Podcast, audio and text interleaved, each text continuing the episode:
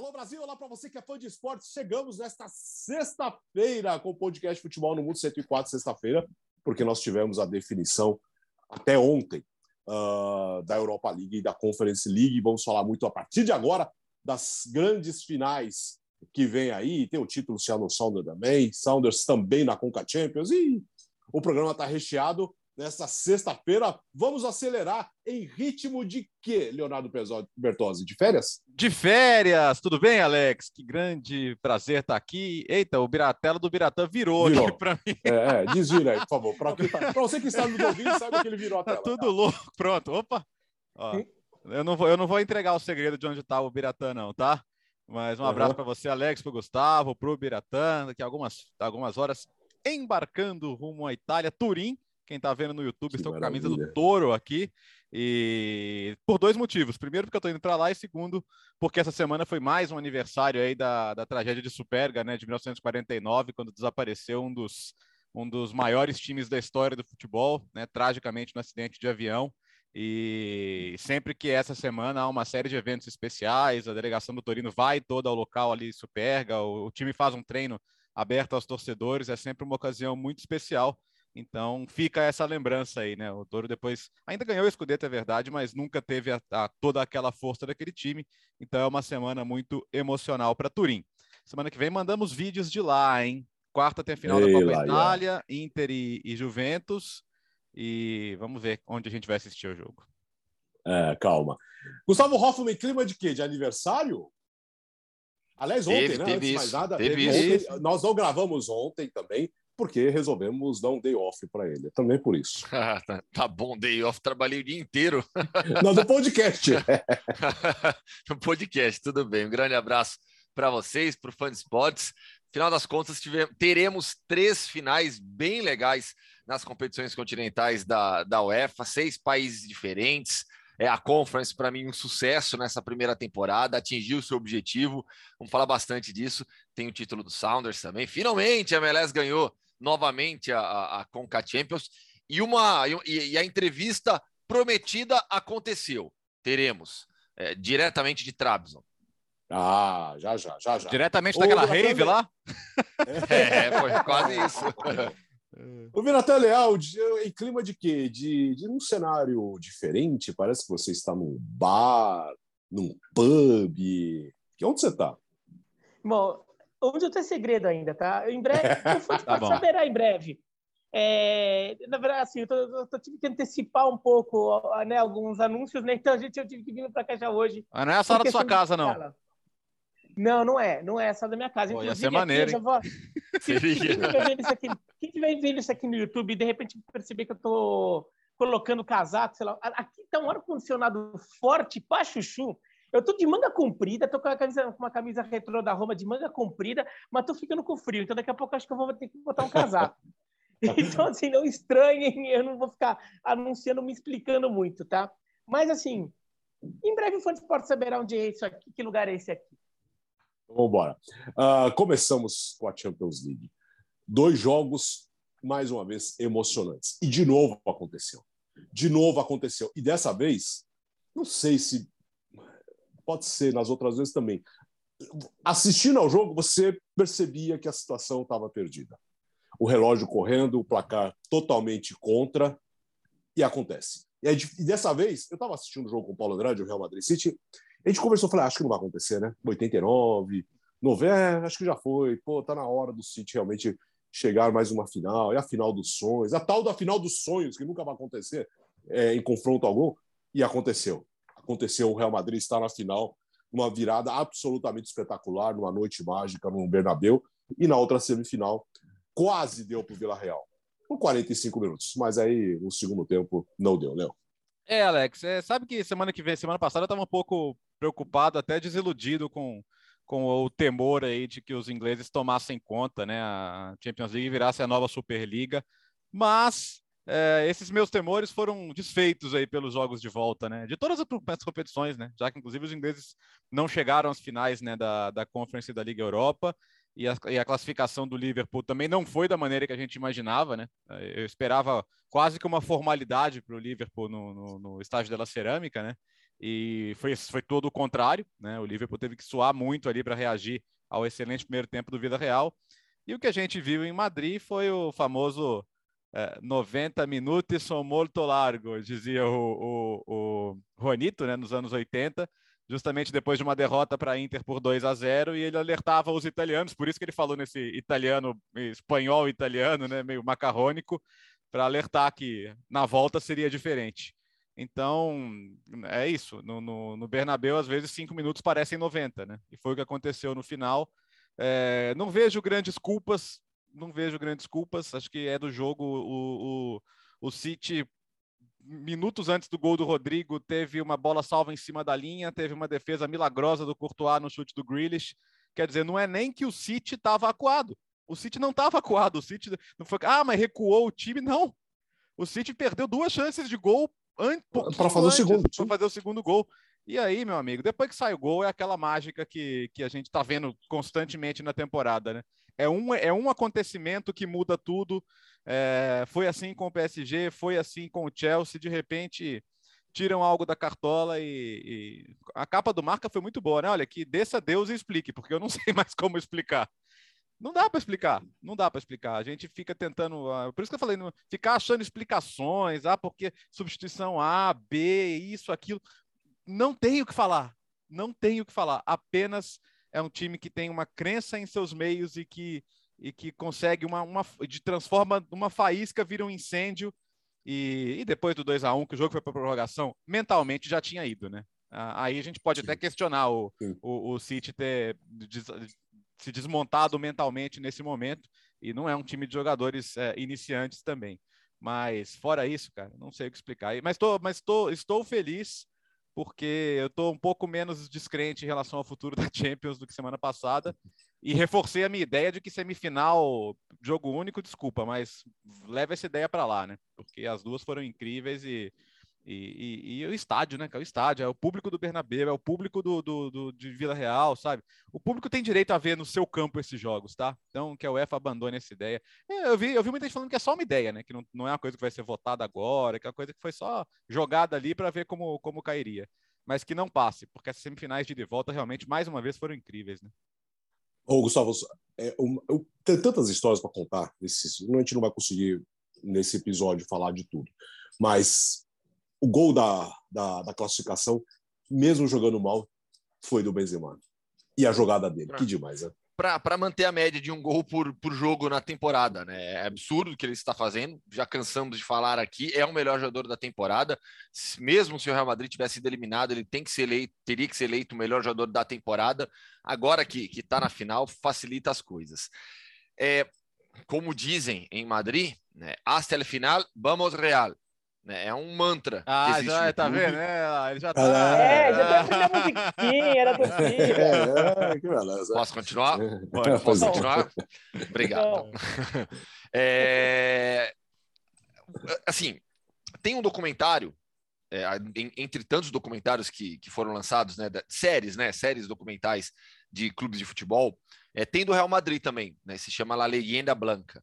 Né? E eles batem muito nessa tecla, né? E, e, e, aí você pega o Casemiro falando. O Casemiro citou essa frase depois do jogo na entrevista para Tati Mantovani, lá na TNT Sports. É, você pega essa série, você, você vê é, Butraguenho, Jorge Valdano, lendas do clube é, falando sobre isso. Então é algo que existe realmente é, é, é, na cultura do clube. E os jogadores acreditam, sabem disso, a torcida acredita. É, os milagres conquistados nas duas fases anteriores criaram a, a, a, a, expectativa de certeza que o clube conseguiria.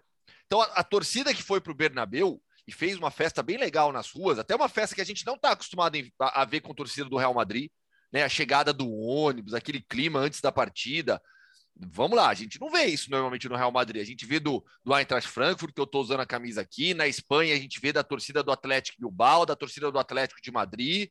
Mas a torcida do Real Madrid realmente fez um, fez um espetáculo ali antes do jogo. E você falou, Alex, que você estava vendo com o Paulo Andrade, né? E, e, ia falar, ah, acho que dessa vez não vai dar. Quando saiu o gol de empate, é, eu aí, não só eu, eu acho que muita gente falou, agora vai É. Agora é, vai então, dar. Sim, sim. Foi exatamente Na hora que saiu o gol de empate, eu, né, eu tava vendo aqui em casa com, com, com, a Viviane, né? Tava chegando o horário de buscar as crianças. Falei, caramba, é agora, né? E aí, a hora que saiu o gol, o, o, o gol de empate, eu falei, vai sair o gol. Ela, quer que eu busque as crianças? Quero. Porque falei, vai sair o gol. Aí não demorou nem um minuto, né? O Rodrigo fez o segundo e quase fez o terceiro. Isso que é mais incrível. Já pensou o Rodrigo mete o hat-trick nos acréscimos, classificando o Real Nossa. Madrid? É que, que, que tem aquela tem a chance ainda. Então, não, não adianta realmente ficar buscando explicações é, matemáticas para o que aconteceu. É, o futebol vai além da, da, da de questões é, objetivas, muitas vezes. É, há uma áurea especial quando a gente fala de Real Madrid Champions League. É, a, a, o, o, City, né? O fato dos jogadores do City terem desmontado depois do 2 a 1 Meu, acho que era. O Ancelotti, na coletiva de imprensa, falou sobre isso. Ele falou: nós sabíamos que estávamos bem mais fortes mentalmente na prorrogação. Uhum. E era evidente. Né? Tanto é que vai para cima, consegue o pênalti e na prática não foi ameaçado pelo City depois. O City foi para cima, teve uma ou outra chance ali, mas nada é claro. Então é realmente incrível o, o, o que significa o Real Madrid na Champions League. Esse jogo foi maravilhoso e na final é, o Liverpool pode ser um time melhor na temporada. Falo isso com tranquilidade. Né? O Liverpool jogou um futebol melhor do que o Real Madrid mas alguém vai duvidar do Real Madrid em uma final de Champions League, a 17 lutando pelo 14 título? Não, então é 100% de igual, total, total igualdade na, na decisão, não tem favorito, vai ser um jogo espetacular em Saint-Denis. Em relação ao Villarreal, já falei bastante do Real Madrid, acho que demonstrou a grandeza dos jogadores do, do, do Villarreal, a torcida comprou, acreditou, sonhou com a classificação, mas no final das contas passou, passou o melhor time, que soube lidar com a pressão e se ajustar ao que o jogo pedia no segundo tempo. Bom, o... está é, é, buscando muita explicação é, racional, tática, sei lá o que, para o Real Madrid e Manchester City. Acho que, claro que assim, um, em algum nível é até necessário. Você tem que tentar entender o jogo. Uhum. Mas é, acreditar apenas a explicações racionais do que aconteceu é você tirar do futebol algo que ele tem de do, do esporte como um todo, né? Do, do, do, algo que ele tem de encantador que é o imprevisível. Como é que você explica a final de 2005, ser... Biratã? É, então, o fato dele ser praticado por seres humanos e seres humanos são falíveis, né? Então, é aquela coisa que no videogame não aconteceria, né? Quer dizer, se bem que os videogames hoje estão ficando tão bons ali que os caras até põem um fator. Daqui a pouco eles põem o fator que o, o time perdeu a cabeça no, no videogame também. É, por quê? É, é, é se fosse vôlei ou basquete, eu não estou querendo falar isso como forma de menosprezar esporte, não, eu estou falando como forma de mostrar as diferenças de regra, tá? É, se fosse vôlei ou basquete, dificilmente o Real Madrid teria virado esse jogo. Porque no que sai o gol de empate, o Guardiola pede tempo.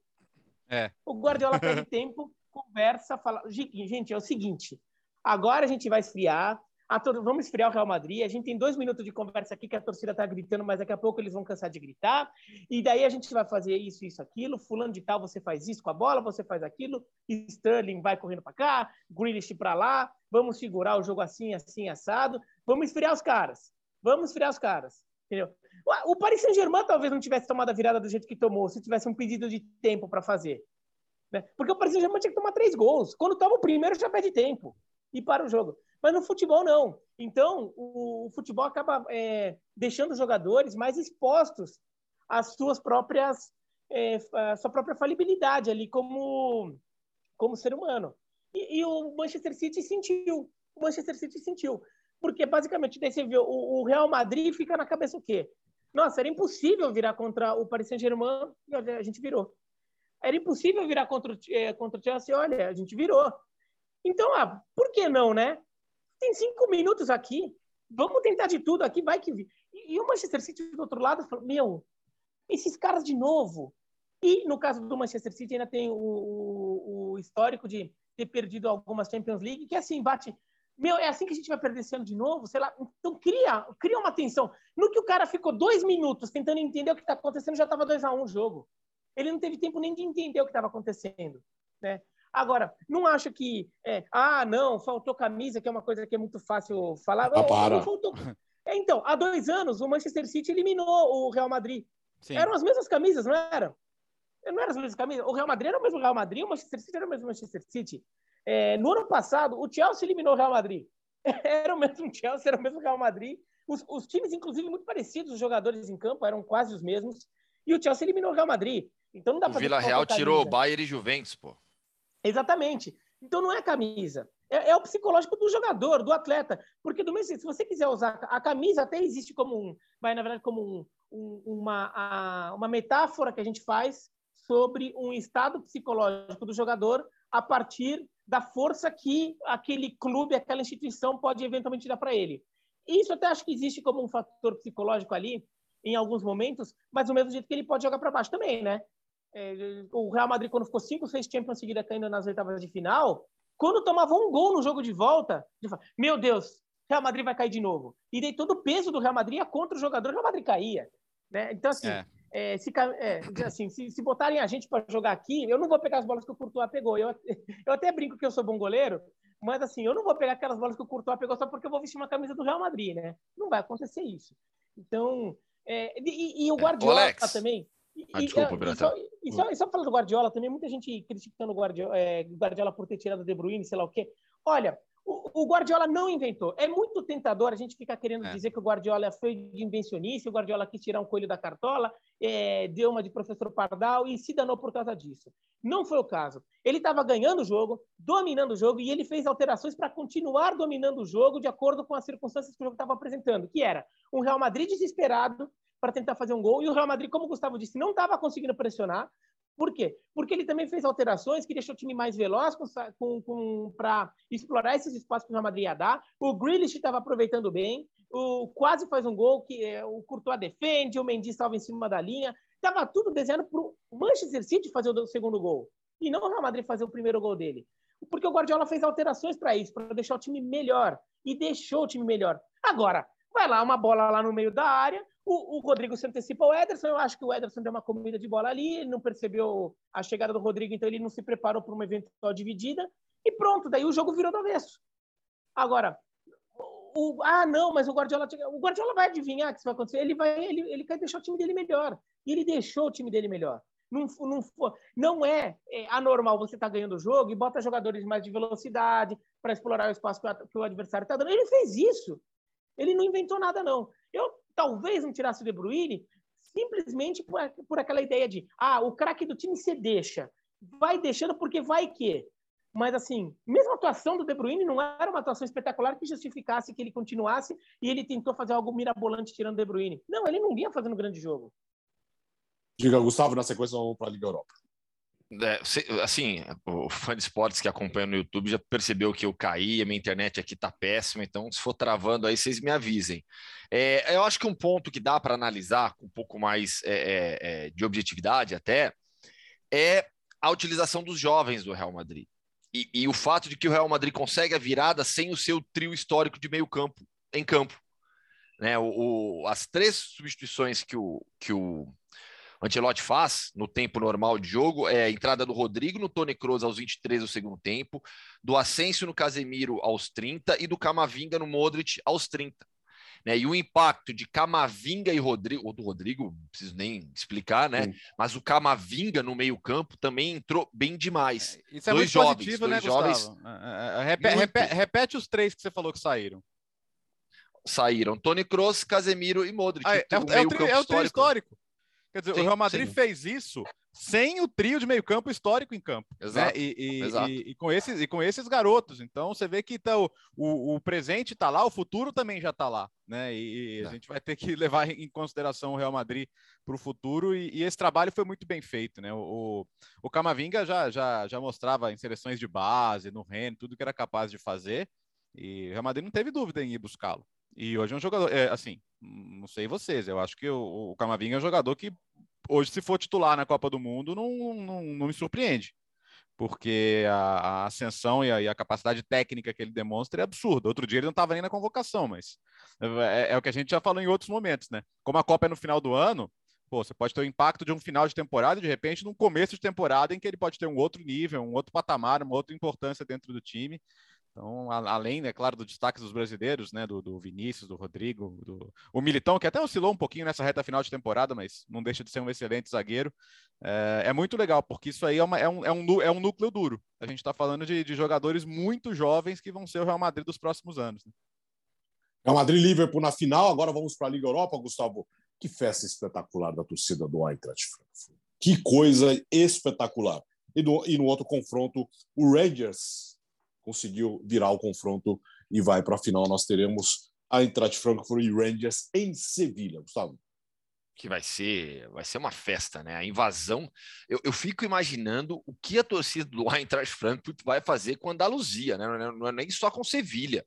Eles vão dominar completamente a região, vai ser uma invasão na cidade, é, vai ser uma festa espetacular. Eu acho que tudo que já fez a torcida do Eintracht Frankfurt nessa, nesses últimos jogos é, cria essa expectativa agora para mais uma invasão na Espanha, né? Até a Bundesliga é, é, fez um soltou um anúncio hoje que a Espanha é o destino favorito dos turistas alemães. Né? E aí falou: oh, o Eintracht Frankfurt comprova isso, gosta demais de, de ir para a Espanha, né? Eliminou o Barcelona e agora vai decidir a final da, da, da Europa League jogando, jogando em Sevilha contra um Rangers que surpreendeu. Né? O, primeiro sobre o Eintracht Frankfurt, né? até para quem nos acompanha no YouTube, estou aqui vestindo uma camisa, a camisa é preta do time nessa temporada. É, o Frankfurt é um clube, é um time comandado pelo Oliver Glasner, é, que na temporada passada classificou o Wolfsburg para a Champions League e saiu do clube aceitando a proposta do Eintracht Frankfurt. Um time que individualmente tem bons jogadores, o Kostic, é, eu não sei como que ele já não foi para um clube maior da Europa, um clube mais forte economicamente. É, você tem uma linha de defesa, você tem o Hinteregger, que é um jogador é, bastante contestável, mas que ajuda no ataque também. Então, assim, o, o Eintracht Frankfurt é um bom time, mas não é um time de ponta, mesmo na Bundesliga, né? não está disputando vaga em Champions League. Então, o Eintracht Frankfurt é um, é um exemplo de como essa, as competições continentais deram certo nesse sentido de um pouco mais de aleatoriedade também. É um representante da Bundesliga, das grandes ligas, mas não é o Borussia Dortmund, que chegou na final, por exemplo. E o Rangers mais ainda, né? O Rangers, um gigante da Escócia, uma equipe que vai perder o título dessa temporada para o Celtic, né? quebrou aquela sequência de títulos do Celtic na temporada passada. Nessa não vai não vai conseguir vir. Jogou o, o clássico né, no final de semana, empatou em 0 a 0 a gente falou aqui no, no início da semana. E é o trabalho do Giovanni Van Bronckhorst, porque o Frankfurt, individualmente, tem jogadores melhores. O Frankfurt é um time superior, mas a força coletiva do, do, do, Rangers impressiona. Foi surpreendendo e tirou aquele que era considerado o favorito nas semifinais, o Leipzig. É, o Leipzig cai é, em um momento complicado da temporada. Eliminado agora nas semifinais da Europa League, no final de semana, na segunda-feira, né, já tinha perdido para o Borussia Mönchengladbach e perdeu a quarta colocação da Bundesliga para o Freiburg tem a final da Copa da Alemanha pela frente ainda e essa disputa por Champions League na Bundesliga. Então, o, o Leipzig cai em um momento complicado da temporada, mesmo com o Nikunku marcando mais um gol, é um dos melhores jogadores do mundo nessa temporada, mas foi surpreendido pelo Rangers, o James Tavernier, que é o lateral mais artilheiro do futebol mundial. Diga, Léo, que o Bira não, tá se agasalhando. Tudo bem. É, só um não, detalhe. É, tá bom, rapidinho. O Rangers. Cara, é absurdo Perdeu o técnico, uh, perdeu o Morelos, o Búfalo Morelos, um jogador super importante que se machucou. É... E na hora que saiu o gol do Leipzig, a impressão que estava assim, ah, agora morreu, porque vai para prorrogação, o Rangers está jogando a terceira prorrogação em poucos dias, porque teve a prorrogação contra o Braga, a prorrogação contra o Celtic naquele jogaço da semifinal, e a rigor o Leipzig é um time melhor, né? Mas o Dortmund também era, né? E, e a classificação foi da maneira incrível que foi. E assim, nessa aí, assim, não dá para comparar os times. Foi essa foi a de todas elas foi a mais coração de todas. A mais coração de todas. Porque o Frankfurt com o Eschan teve expulsão, o Eschan no jogo inteiro com um jogador a menos não ia conseguir virar o jogo. Então, não, não foi um jogo emocionante propriamente dito, porque o, a, a, classificação do Frankfurt nunca apareceu em dúvida. Uh, no outro jogo, não, né? O Rangers consegue a virada, o estádio explode, mas eu, eu, teria, eu tive a seguinte sensação de que na hora que saiu o gol do Leipzig, eu falei, ah, ferrou, agora ou vai para prorrogação, ou o Leipzig vai fazer outro e acabou. Mas o Rangers achou forças para buscar esse gol, o terceiro gol, a classificação, e seria muito tentador agora falar, ah, o Frankfurt é favorito. Tá, mas o Dortmund era favorito, o Leipzig era favorito. Eu, eu falei aqui, ele falei, olha, da maneira que o Leipzig está jogando, ganhou com autoridade da Atalanta, e o Rangers foi aquele suadouro com o Braga, mesmo com jogadores a mais, é, o Leipzig é favorito, é bem favorito. E, e insisto que era. Mas é, é absurdo. E assim, é, é, cara, o Rangers, assim, quem começou a acompanhar futebol hoje não tem noção da importância do Rangers, talvez, né? Um time que, pô, é, três finais de Recopa com o título, uh, final de Copa da UEFA em 2008 contra o, contra o, o, o Zenit de São Petersburgo. É, então o Rangers é um time importante da Europa, que passou tudo que passou, dez anos atrás falia, recomeçava da quarta divisão, e, e agora, olha esse processo, né? Dá, dá um filme, não dá? A, a, um time que quebra e dali a pouco vê o seu adversário ganhar 10 títulos seguidos e olha aí onde está. Né? Eu acho incrível e acho que o Rangers. Vou te falar que das seis histórias é a mais legal de todas. Sim, é, é, é uma história sensacional do Rangers, porque é um clube que renasceu literalmente, né? Porque ele, ele fechou e teve que ser refundado, ele renasceu. E, e, e assim, o, o, time realmente no papel não era para isso. O, o, o Rangers precisou da prorrogação para ganhar do Braga com um jogador a mais em campo, né? E, acabou se classificando lá nas quartas de final. E, e de fato, o, o, esse jogo contra o Leipzig era muito assim. O que o Rangers tinha a entregar era principalmente a sua capacidade de superação é a sua capacidade de se entregar em campo, de tentar trazer um imponderável a partir disso, porque é, o encaixe do, de jogo era bom para o Leipzig, porque o Leipzig é um time que joga bem em transição, poderia jogar bem em contra-ataque, o Rangers ia ter que se abrir mais, então assim, era um jogo que se o jogo continuasse comendo lá no 0 a 0 e o Rangers precisasse cada vez mais um gol e ia se abrindo, a tendência era que o, que o Leipzig não só se classificasse, mas como ganhasse o jogo. Mas o Rangers, ainda naquele começo do jogo, já faz 1 a 0 já muda o cenário psicológico, o, o Leipzig fica mais acuado. É, aí o Ranger vai lá, faz 2 a 0 depois faz o 3 a 1 Então, é, é uma história sensacional de um time que é, perde seu técnico, né, como, como perdeu o técnico que, no final das contas, até fica pouco tempo para os padrões do, do futebol do Reino Unido, mas já se tornou um técnico histórico do Rangers, o, o Gerrard.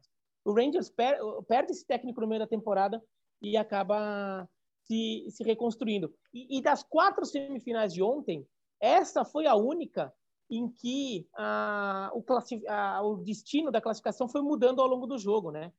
Porque no Feyenoord e Olympique de Marseille começou, eh, terminou como começou, sem alteração. No Eintracht Frankfurt e West Ham também terminou como começou, sem alteração. No, no Leicester Roma tem uma alteração só, né, que muda de ninguém classificando, né, de muda de vai para prorrogação para Roma classificando mas isso mudou com 10 minutos. Também foi muito rápido. Esse não, muda de Leipzig classificando para vai para prorrogação, de vai para prorrogação para Rangers, de Rangers para vai para prorrogação e de vai para prorrogação para Rangers de novo. Né?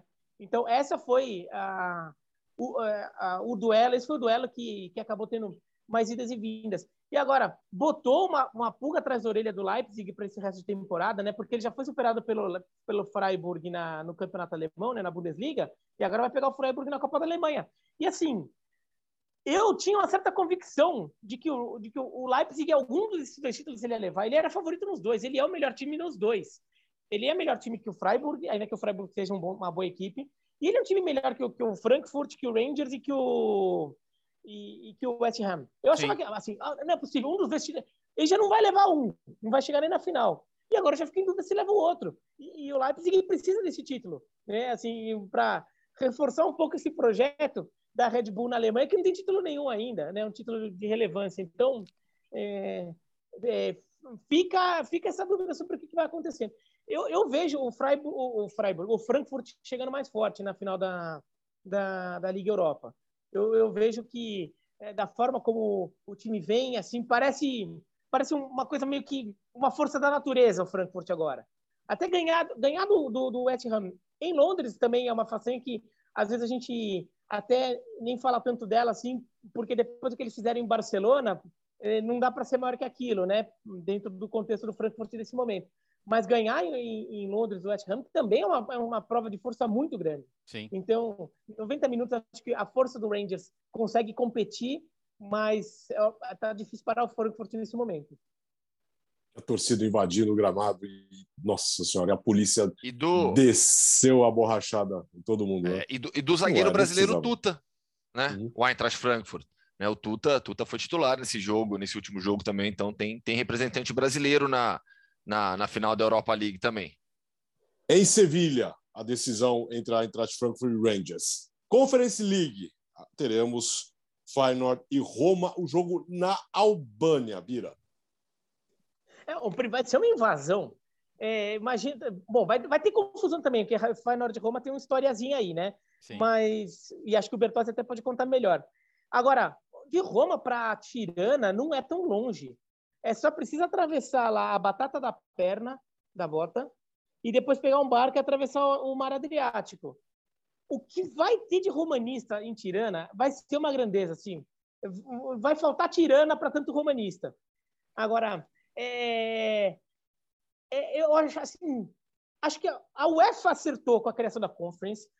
O Infantino está com um sorriso aqui, que assim, nem aqueles aplicativos ali que dão aquelas distorcidas, aqueles filtros ali que vão mostrar o tamanho do sorriso do Infantino, porque não só criou uma liga nova, como viu na, nos seis finalistas das competições Seferin, né? europeias. Né? O Tcheferin, né? É, é o Alexander Tcheferin. Desculpa, desculpa, é de Seferin. Eu falei, eu, eu pensei e não falei o nome do outro. É o Seferin, é. O, o Seferin deve estar com aquele sorriso de orelha a orelha. É, criou a competição nova, competição que foi legal, seis finalistas, seis países diferentes, né? Então, quatro ligas é, é, aí conseguindo quebrar um pouco aquele domínio de Inglaterra e Espanha que a gente vinha vendo. Escócia chegando, isso também é legal. Agora, para mim, o que mais legitima a Conference é o choro do Mourinho. Sim. É o choro do Mourinho. Porque assim, eu tava até na hora que tava acontecendo, eu recebi mensagem no Twitter, ô Biratã, mas assim, me fala, esse negócio de Conference League vale mesmo? Vale para valer uhum. mesmo? É, tem gente perguntando, nossa, eu nem sabia que existia uma terceira competição que foi criada, porque eu tuitei sobre os seis finalistas de seis países diferentes. Cara, o Mourinho chorou por causa dessa final, caramba. O Sim. José Mourinho, que tem Champions League, ligou tudo que ele pode ganhar. E sempre e, e, desprezava, cara... e desprezava até a Liga Europa, né? É, ele, ele, já falou, ah, a Liga Europa não, é, não é competição para mim, é coisa de segundo escalão é. e tal. É, mas é legal é. ele dar essa, essa é, ele ter essa compreensão. Ô, ô, ô Biratã, é, não, o, e pela Roma, último... né? E pela Roma, é. não, é, não, é, não, é, pela Roma, não é que ele tá chegando lá e dela. Não é que ele tá chegando lá com o Verona, vai, que é o, que é o, que é o time que eu gosto. Uhum. Ele não tá chegando lá com o Verona que nunca ganhou nada na Europa, não, não tem uma atração europeia muito é, a Roma curta. Também não. Só... não, mas a Roma chegou em final de Champions League, né? A Roma, chegou, a Roma chegou em semifinal de Champions League faz é. três anos. A, pi, a, piada, então... a piada é que o último romano a conquistar a Europa foi Júlio César, né? Coitado do Jean, Jean, não tô provocando, não. Acho muito legal. A Roma mereceu, tá? Ah, mas estacionou o ônibus, foi. Tá bom, mas o, o Leicester, quantas chances teve o Leicester de empatar o jogo? A Roma, a Roma foi 1 a 0 mas não foi sofrido, não foi assim. Sofrido não. foi porque você fica naquela ansiedade. Sim. Mas a Roma, e, e, vou te falar, a Roma, a, a, Roma se arrumou ao longo da temporada. Isso é trabalho de técnico. Isso é trabalho de técnico. A Roma que ficou 12 jogos sem perder na Série A, até uh, perder recentemente para a Inter. Acho que sem discussão que a Inter é um time melhor. Uh, é o time que tomou de 6 a 1 do Bodo Glint lá e, e, e se recuperou na temporada. Uh, uma coisa muito legal, né? A Roma, todos os sócios torcedores dos abonados que foram para a Noruega vão ter ingressos para a final. Foi a primeira coisa que a Roma anunciou amanhã. Você estava contra o Bodoglint na Noruega no 6 a 1 você vai para a final. é, é, o mínimo que eu posso fazer por você depois daquilo. Né? Então, é, cara, é uma história incrível e, e e é isso, o, o, o Mourinho pode ser o único técnico a ter esses três títulos, né? Tudo bem que é a primeira temporada da Conference, mas se olhar para as competições antigas, são, são dois, né? É o Trapatone e o Dolatek, se não me engano, né? se eu, se eu não fiz a pesquisa errada. E o Feyenoord pode se tornar o primeiro clube é, a ganhar Champions, Europa League é. e a Conference. Porque o Ajax né? ganhou, tem, ganhou Champions, Copa UEFA e a antiga Recopa, né? Então seria igualar, Isso, é. entre aspas, o, o que o rival fez o que o rival fez. E tem outros que já fizeram isso na, na, na Europa também, né? E aí, como a Conference está na sua temporada inaugural, o Feyenoord pode se, pode se tornar o primeiro. E que legal ver o Feyenoord, né? Um clube gigante, é, é, com uma torcida apaixonada, com título de Champions League, dois títulos de Europa League, né? História no continente, voltando a uma final continental. Isso depois de ter quebrado o jejum na Holanda, né? No próprio campeonato holandês da Eredivisie em 2017, voltando a ser campeão. É, teve troca de técnico da temporada passada para essa. Eu, eu, citei a série do Real Madrid, vale assistir no Star Plus a série do Feyenoord, né, que mostra a temporada passada, sob o comando do Dick Advocati ainda. Nessa temporada, o clube contratou, para essa temporada, o clube contratou o Arne Slot, que vinha fazendo um ótimo trabalho no AZ. É, o Feyenoord é um time extremamente competitivo, tem talento individual, tem alguns jovens que, que, que vão longe, o Malásia, por exemplo, lateral esquerdo, está brigando por lugar em Copa do Mundo. Né? É um clube que um time que passou por uma troca pelas trocas de alguns jogadores importantes, né? O Eric Boteguin, zagueiro brasileiro, que era uma referência da defesa até a temporada passada, saiu, mas a reposição foi bem feita. É, e olha que, que, o, que, o, que o Feyenoord joga essa reta final de temporada sem o seu goleiro titular, o Billow. O Tornestra, que é um dos ídolos da equipe, voltou ontem, voltou ontem. Então, assim, é, o trabalho do Arne Slot tem sido incrível. Embora, né? É. Sim, ele é, é uma dessas referências que saíram da temporada passada. Então, assim, o trabalho de, na, de, na, primeira temporada do Arne Slot é muito bom, é muito bom. É, deixa o Feyenoord na parte de cima da tabela da, Bundes, da Bundesliga, da Eredivisie, na terceira posição, não está brigando pelo título, mas é o terceiro colocado. Final de Conference League, então tem, tem, tem é, é, é, um daqueles trabalhos que assim não chama tanto a atenção de todo o continente, mas é para ficar de olho no Arne Slot, que é muito bom não. treinador.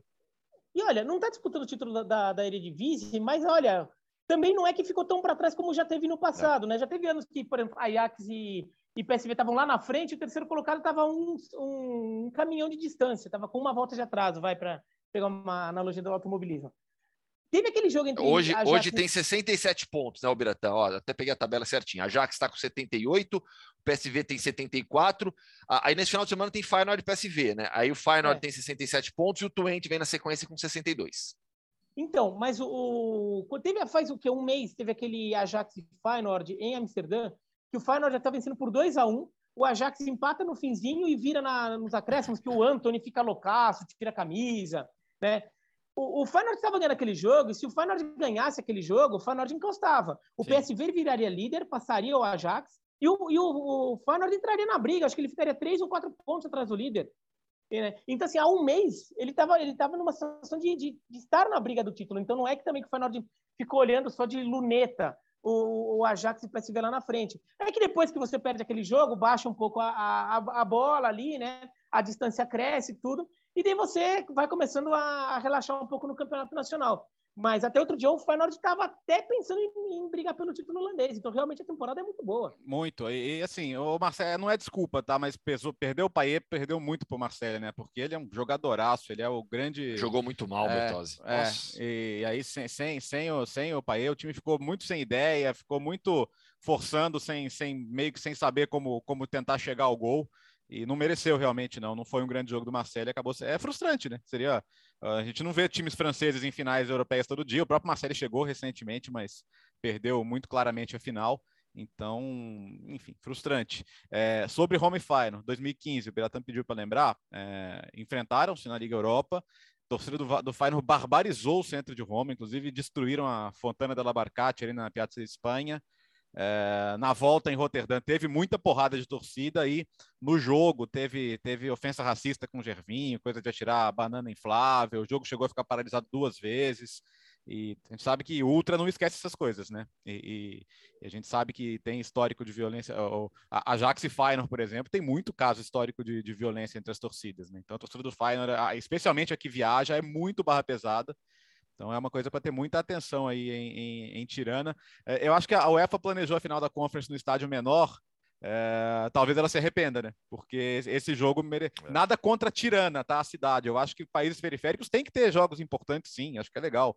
Mas tá, talvez no, uh, esse, esse jogo caberia no estádio maior. Vai ficar muita gente fora, gente que poderia ir. Uh, então, falamos de Champions, de Europa League, de Conference, agora Conca Champions. É assunto principal, com né? campeão. É, foi, foi, foi chegando, chegando, chegando. A gente termina sempre com o assunto principal, é. né, Gustavo? Pô, e que conquista legal, né? Chupa o Biratã, deu Seattle Sounders. De graça. Do nada, velho. Gratuito. Tinha, tinha, rivalidade aqui, tinha torcida aqui, né? E, e, e como não fomos escalados para a transmissão, o Dom, que foi o responsável pelos comentários, deu para é neutro, né? torcer. Né? Tranquilo, Dom que é neutro, tranquilo. E a gente ficou aqui só na torcida. Eu torci mesmo para o Seattle Sounders, vibrei ali na, na madrugada da última quinta-feira, né? De quarta para quinta-feira foi, né? Na, na madrugada. É, das 11 é, à uma da manhã. Isso, horário de Brasília. Seattle Sounders se torna o terceiro time dos Estados Unidos a conquistar a competição, o primeiro no atual formato, né? Os outros campeões foram DC United em 98 e o LA Galaxy em 2000. É, acaba com a hegemonia dos mexicanos. Seattle Sounders classificado para a final, é, para final não, para o Mundial de Clubes. E acima de tudo, é a coroação de um trabalho do Brian Schmetzer, treinador, de uma cidade que ama futebol, de uma cidade que tem uma cultura de futebol que vai muito além de Major League Soccer, que remete à década de 70. Tem até o livro da, grande da editora Grande Área sobre a história do Seattle, que vale a pena ler. Então, assim, é, e, e, nos últimos anos, desde que o Brian Schmetzer assumiu, uma pessoa que tem uma, uma ligação, um vínculo enorme com a franquia, com a história dos Sounders na cidade, é, eu, a gente falou aqui outro dia, né, Biratã? É, Para mim, o Seattle Sounders conseguiu estabelecer uma dinastia no futebol norte-americano. Né? Não é campeão toda a temporada, mas tem dois títulos nas últimas temporadas, sempre briga entre os primeiros colocados, apesar de uma queda precoce nos últimos playoffs. É, é, tem título da Copa dos Estados Unidos também, nessas últimos, nos últimos anos, e agora tem o título da Conca Champions. Então, assim, de todas as franquias, todos os times de futebol da Major League Soccer, é, hoje em dia, aquela mais forte, mais tradicional, é, e que tem um projeto bem estabelecido e bem executado é o Seattle Sounders. Esse título não veio à toa, muito, muito legal mesmo ver o Seattle Sounders campeão da, da, da Conca Champions. E que festa foi em Seattle depois. Né? É, sabe que, desculpa aí, Biratã, só que assim, só, eu acho importante falar isso. Eu, eu, eu não suporto esse, esse termo pipocar, pipocada, etc., mas as pessoas usam com, com uma banalidade enorme. Mas muita gente usava isso para falar dos times da MLS, né? Ignorando que o processo de o futebol mexicano existe há décadas e o futebol nos Estados Unidos profissionalmente existe há um quarto de século praticamente, com outros contextos, outro tipo de investimento, teto salarial. Então as pessoas reduziram, ah, os mexicanos não ganham todas porque os times da MLS pipocam. Acho uma besteira. Mas o fato é que alguns já poderiam ter ganhado antes, né? O, próprio LAFC recentemente teve um time muito bom que, que poderia ter sido campeão. Mas é, é, o Seattle ganhou porque foi indiscutivelmente melhor na final. É isso que é legal, né? Num, e, e, e, na, e, no jogo de volta se impôs de maneira a não deixar dúvida de que ele era o melhor time da final. Então, se muita gente tinha essa questão da, da, da parte mental, né? É, não, dessa vez não teve. Ganhou e ganhou sem deixar dúvida, né, Bretan? É. E se fosse para ser mental... Bira, ah. e, só, e destacar o trio sul-americano. Né? João Paulo, que acabou se machucando na final, ex-Botafogo, ex-Santa Cruz, é, mas é um dos destaques do Seattle Sounders, o Rui Dias, que marcou dois gols, e o terceiro gol ser marcado pelo Lodeiro, né? É, é, é algo muito emblemático para o time, porque o Lodeiro é o capitão, foi uma grande contratação, um jogador que trocou, é, saiu do Boca para jogar na Major League Soccer, com história no futebol brasileiro, Corinthians, Botafogo. Então, é, o, o, trio sul-americano se destacou durante toda a campanha e o último gol, gol do título, ser marcado pelo Lodeiro, capitão, emblemático demais. E, eu queria falar que, se for a questão mental que o Bertozzi mencionou, se fosse para algum time norte-americano é, quebrar essa hegemonia dos mexicanos com base nisso, é, o Seattle Sounders era o candidato mais forte. O, o LAFC, por exemplo, apareceu muito bem há dois anos, quando ele chega na final contra o Tigres. Só que eu acho que também é... aí houve muito desgaste. O LAFC ele eliminou acho que três mexicanos no é. caminho, inclusive o Cruz Azul nas quartas de final. Eu esqueci quem pegou nas oitavas, acho que o Leon, talvez. Foi. Mas daí pegou o Cruz Azul, é, foi Leon, Cruz Azul, o América numa semifinal maluca, maluca, em que o América ganhava, o Ochoa na malandragem força a expulsão do, de um jogador do LFC.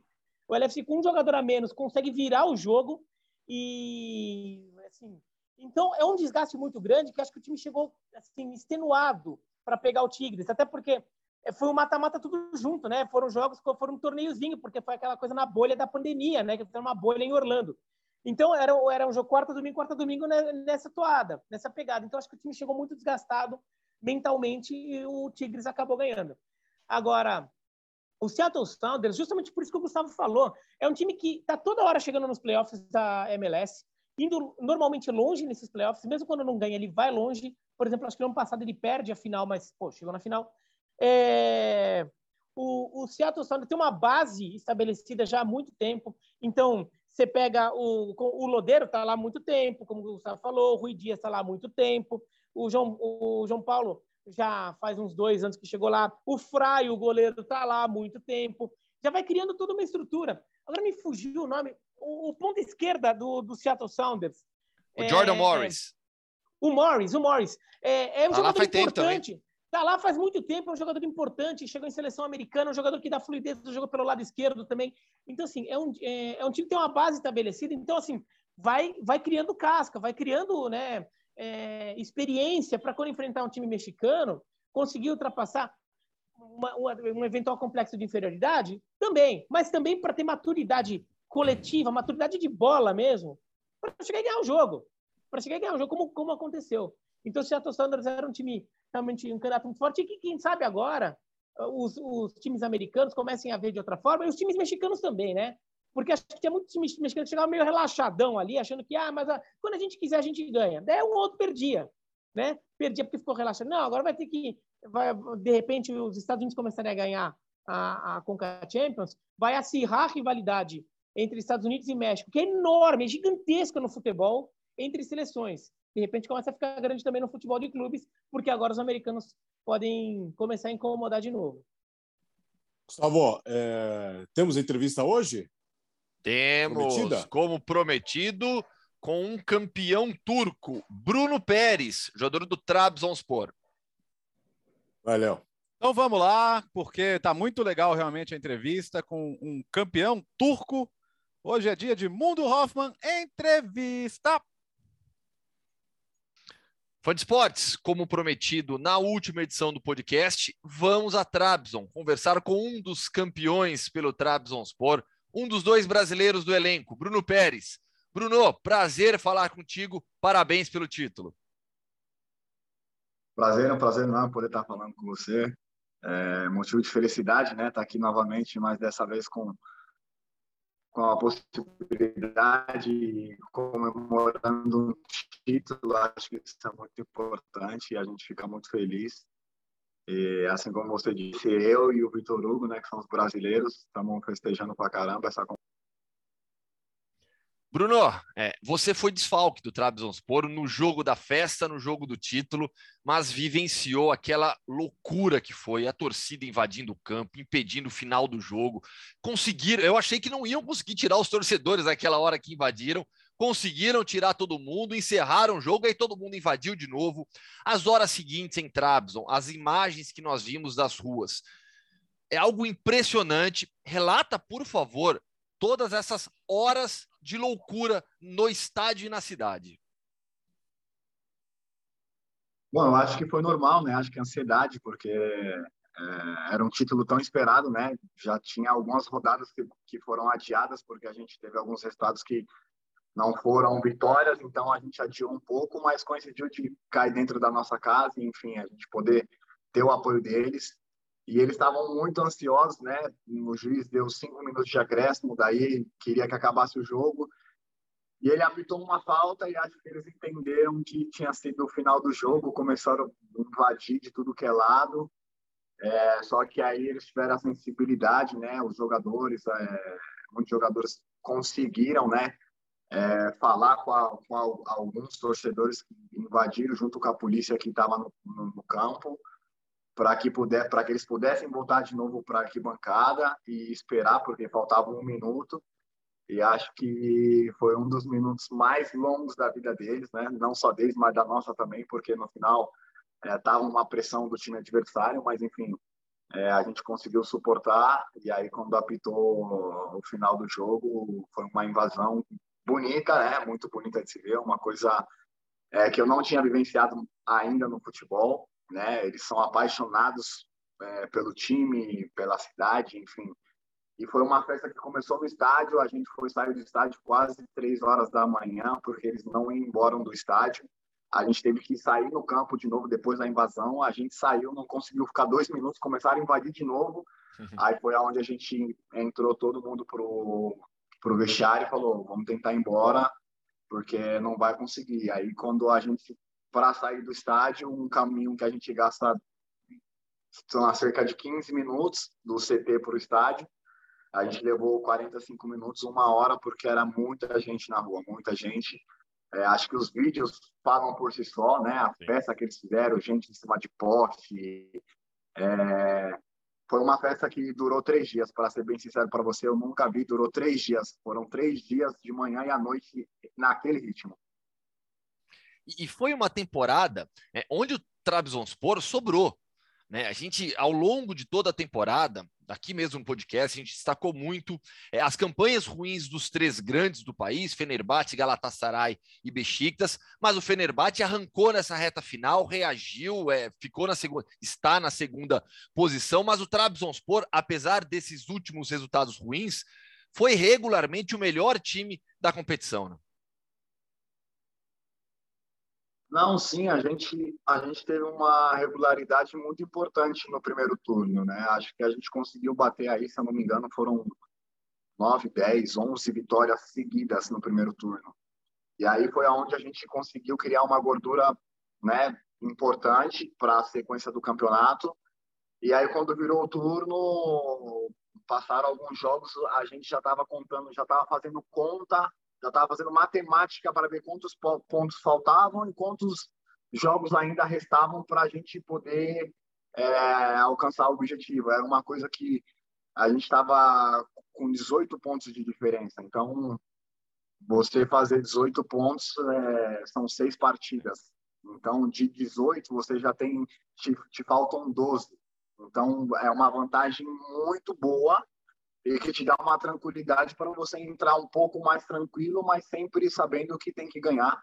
Eu acho que o nosso time foi muito regular, os outros times grandes é, sofreram bastante né, no começo do campeonato, e aí foi onde a gente conseguiu ter uma, uma vantagem maior pela nossa regularidade, e o Fenerbahçe agora no final deu uma, deu uma esticadinha, mas é, a gente brinca, né? É, foi tarde demais. Sem dúvida alguma. No final das contas, campeão na última rodada, com empate com o Antalyaspor em 2 a 2 jogando em casa. Depois de 38 anos, o clube comemorou um título nacional. A torcida fez essa festa maravilhosa. E você disse algo na sua primeira resposta que me chamou a atenção, né? Que você nunca tinha vivido, é, vivenciado isso no futebol, né? Essa loucura da torcida, essa paixão do povo turco pelo futebol. Na ESPN, nós trabalhamos com o Fábio Luciano, o Fábio sempre ressalta isso. Recentemente, o Vitor Pereira, em uma coletiva de imprensa depois é, da vitória contra o Fortaleza do Corinthians, falou sobre os clássicos na Turquia. Você é um jogador de 32 anos, com muita experiência no Brasil e na Europa em times grandes, mas é realmente diferente. Nesse né? fanatismo do torcedor turco é algo especial. Olha, é é uma coisa fora do normal no futebol. Eu acho que eu não vi não vi uma torcida tão apaixonante como eles são. Tem muita muitas torcidas dos times que eu joguei são sensacionais. É uma coisa fora do normal, mas eles eles realmente superaram todos, é, em todos os sentidos, né? Eu acho que o que eles fizeram o show, o show que eles deram nesse, nesse último jogo, acho que demonstrou é, para muita torcida que, que eles são apaixonados, que eles são realmente loucos. Eles pararam a cidade, foi um dia onde a cidade você não andava. Um, para qualquer trajeto que você tinha que fazer de 5, 10 minutos, você ia gastar uma hora, uma hora e meia, uhum. porque a cidade parou por causa desse evento, né? E dos times, dos, dos times no Brasil, é, a gente pode falar de se eu for falar nome, eu posso até me complicar porque eu já joguei em alguns. Então, assim, mas a gente sabe, vamos colocar o Flamengo aí, que é, é um dos times que, que falam que é a massa. É, se eu for comparar, eu vou falar para você que a torcida aqui é muito mais fanática. Mesmo eu sabendo do, do, fanatismo do Flamengo, ter jogado contra, ver o Maracanã lá com 70 ou 80 mil pessoas, é, a torcida a torcida aqui é fora do normal, enfim. É, o, os clássicos aqui também são bem diferentes, é uma coisa é, bem apaixonada né, para eles, bem apaixonante. Então, é, a Turquia é diferente. Quem jogou aqui, os jogadores que jogaram aqui, eles, eles sabem muito bem. E, e eu sou suspeito para falar porque tive o privilégio de ser campeão e, e vivenciar todo esse momento mágico. Bruno, é, falei agora há pouco, 32 anos, né, um jogador já bastante experiente.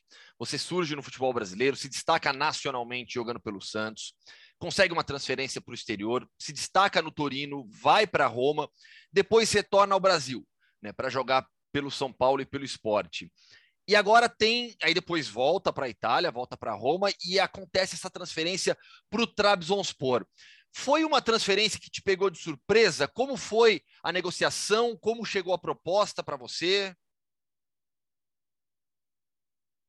Olha, é, depois de, de, de, alguns meses, né, que a gente vinha conversando com a Roma, é, não chegamos num acordo onde eu, eu queria continuar, eu queria é, renovar meu contrato na Roma, eu deixei isso muito bem claro, né?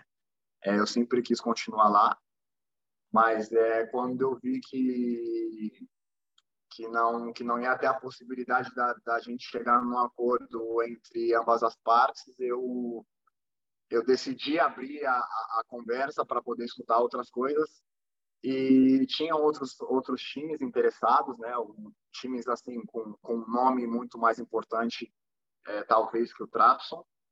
Mas é a proposta que eles me ofereceram foi uma proposta muito boa. O projeto que eles me me colocaram, me, me mostraram era um, pro, um projeto vencedor, aonde eles queriam contratar determinados jogadores para poder vencer, né? E isso me chamou muito a atenção. Eu falei assim, é, é, por que não arriscar, né? É, era um time que no último ano tinha chegado em quarto e nesse ano queria fazer algo de diferente. Então eu falei, é, já que a gente saiu do Brasil, foi para o Torino e foi arriscar uma nova aventura, por que não arriscar uma nova aventura também? Então, acho que junto à minha família, junto ao meu empresário, né, a gente conseguiu é, tomar a melhor decisão e, e hoje a gente está podendo comemorar que foi a melhor decisão, a decisão certa, aonde vieram jogadores importantes para cá também, que jogaram na Itália, né? Então, acho que isso foi muito gratificante, muito bom. E no final de tudo, a gente conseguiu coroar todo esse trabalho, todo esse esforço que nós fizemos com esse título. É, no final das contas, o time montado realmente é com nomes de destaque internacional. Marek Hamšík, que você citou, muito tempo de Itália, ídolo do Napoli. O próprio Gervinho, já mais tempo no clube, que perdeu toda essa parte final da temporada lesionado. Você, o Vitor Hugo. É, e agora, para a próxima temporada, fase qualificatória da Champions. Né? A Turquia não tem hoje vaga direta na fase de grupos de Champions League. O seu contrato vai até quando? Eu, eu tenho mais dois anos de contrato aqui ainda, tenho mais dois anos, eu fiz três anos aqui. E a gente está muito feliz por esse por, por essa oportunidade que a gente está tendo de poder jogar Champions, né? Acho que é uma oportunidade que, que vai ser vai ser muito boa pelo fato da gente tá tá chegando como campeão, então praticamente a gente pode pegar um confronto que não vai ser fácil, mas que possa nos favorecer, enfim, a gente poder coroar e fazer essa cidade, esses torcedores viverem algo é, mágico também, né? Sim, sem dúvida alguma. E promover alguns dos espetáculos que a gente viu nesses últimos dias, mais uma vez. Bruno, sobre a sua passagem recente no futebol brasileiro, né, por São Paulo e por esporte, é, na sua avaliação, ficou abaixo do que você gostaria, do que você imaginava? Olha, eu acho que a minha passagem no São Paulo, eu não vou dizer nem o esporte, porque o esporte eu acabei nem jogando, né? Eu fui para o esporte para para tentar me condicionar, porque eu já tinha praticamente que eu tinha que voltar para Roma. Então foi mais uma um modo de ir para lá para me condicionar, tentar fazer algumas partidas e poder voltar para Roma em alto nível uma outra vez, né? Mas no São Paulo eu tenho eu não vou dizer um arrependimento, mas é lógico que a gente, como jogador, fazendo a autocrítica, a gente sabe que poderia ter, ter feito muito melhor, a gente sabe que poderia ter, é, ter feito grandes partidas, enfim. No ano que eu, que eu vim para o São Paulo, estava para ganhar o título né, do brasileiro, enfim, estava com uma gordura. E fica sempre o arrependimento de não ter poder, de não ter ganho, de não ter conseguido desempenhar é, o futebol que eu queria e que muitos torcedores esperavam quando souberam da contratação. Então a gente fica triste por um lado, mas a gente leva o aprendizado daquilo que a gente passou e viveu é, naquele ano.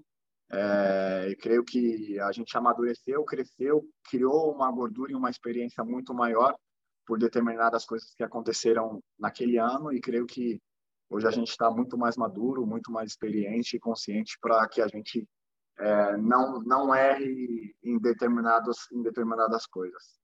Bruno, para a gente fechar, é, vou citar de novo é, o nosso companheiro de ESPN, o Fábio Luciano, muito tempo de Fenerbahçe também, conhece bem o futebol turco.